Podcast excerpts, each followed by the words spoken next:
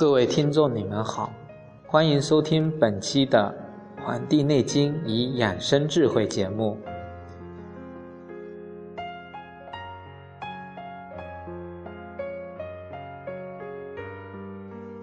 本期我将继续大家介绍《说文解字·黄帝内经》的部分。本期我将为大家介绍高欢。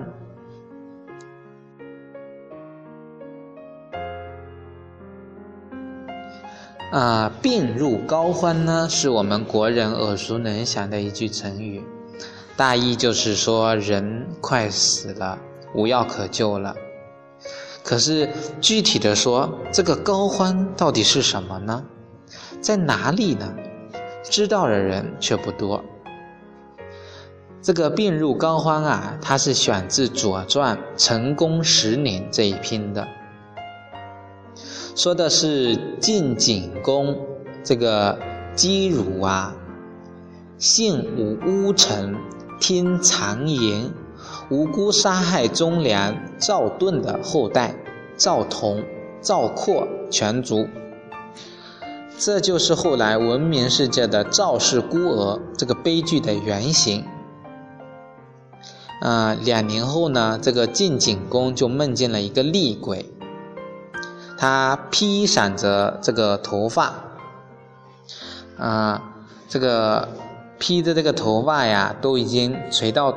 这个地上了，这个捶胸顿足，厉声骂道：“你杀我子孙，不仁不义！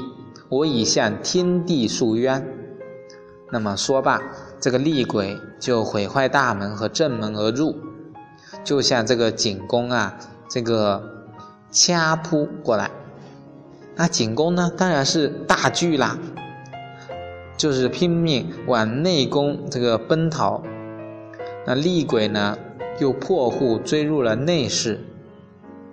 那景公就甚感恐惧，呼叫而醒啊。那醒后呢，这个晋景公啊，就召进这个山亭巫。那一听就是个巫师啦。啊，那么巫所卜的呢，和晋景公的这个梦境啊，完全相同。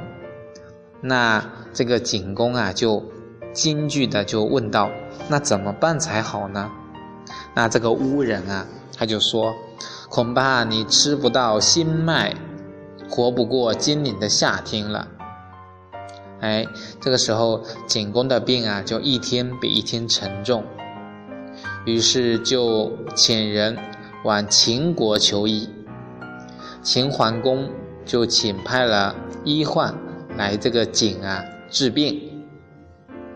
那这个时候，秦医未到，那这个景公又做梦，梦到两个童子，其中一个童子说：“医患啊，是这个高明的大夫，他来治病，恐怕会伤害到我们，我们躲避到什么地方才安全呢？”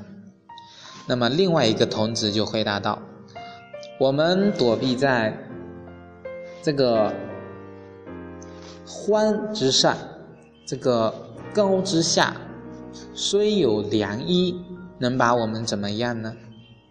那么这个医患啊，就来到了这个晋国，给这个晋公治病后，就说这个病已经不可治了啊，因为这个病啊，在这个欢之上，高之下。不可用灸功，用针也达不到，药力又不能到达，不可治也。那么晋公就哀叹道：“这个太医诊病和我的梦境完全相符，真是神医。”于是厚礼送这个医患回到了秦国。那到了这个六月。丙午日的时候，这个晋公就突然想吃新麦了，就命令这个农户啊去献麦，并吩咐煮好这个麦粥。那晋公忽然就想起了这个山亭屋的话，立刻召他入宫，指着麦粥对他说：“你说寡人吃不到新麦，你看这是什么？便喝令左右将这个巫人啊推出去斩首。那景公呢，将要取麦粥来吃的时候，顿觉这个腹部啊膨胀，啊，想要出宫，便急忙的起身入厕。那忽然一阵的心痛啊，站立不住，就跌入了这个厕内，那就溺于池粪而死。哎，这个就是这个故事的原原型，就来自这里。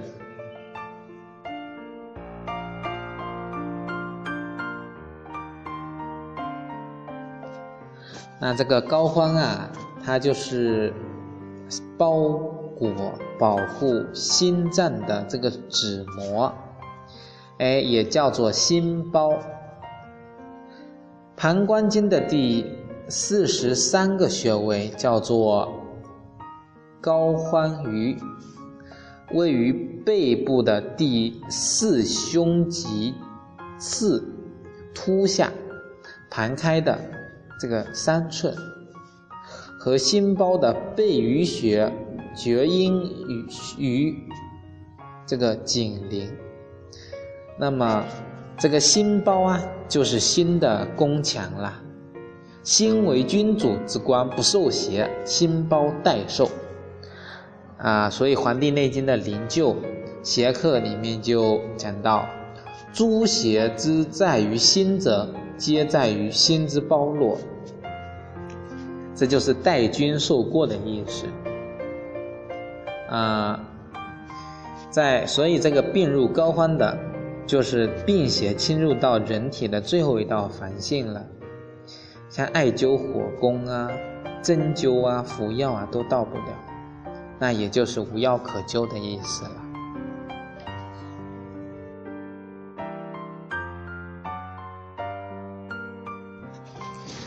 像这个扁鹊呀，最后一次去见那个。蔡桓公的时候就说了：“疾在骨髓，失命之所属啊，无奈何也。”其实这里的高欢啊，跟这个骨髓呢，就是一回事了。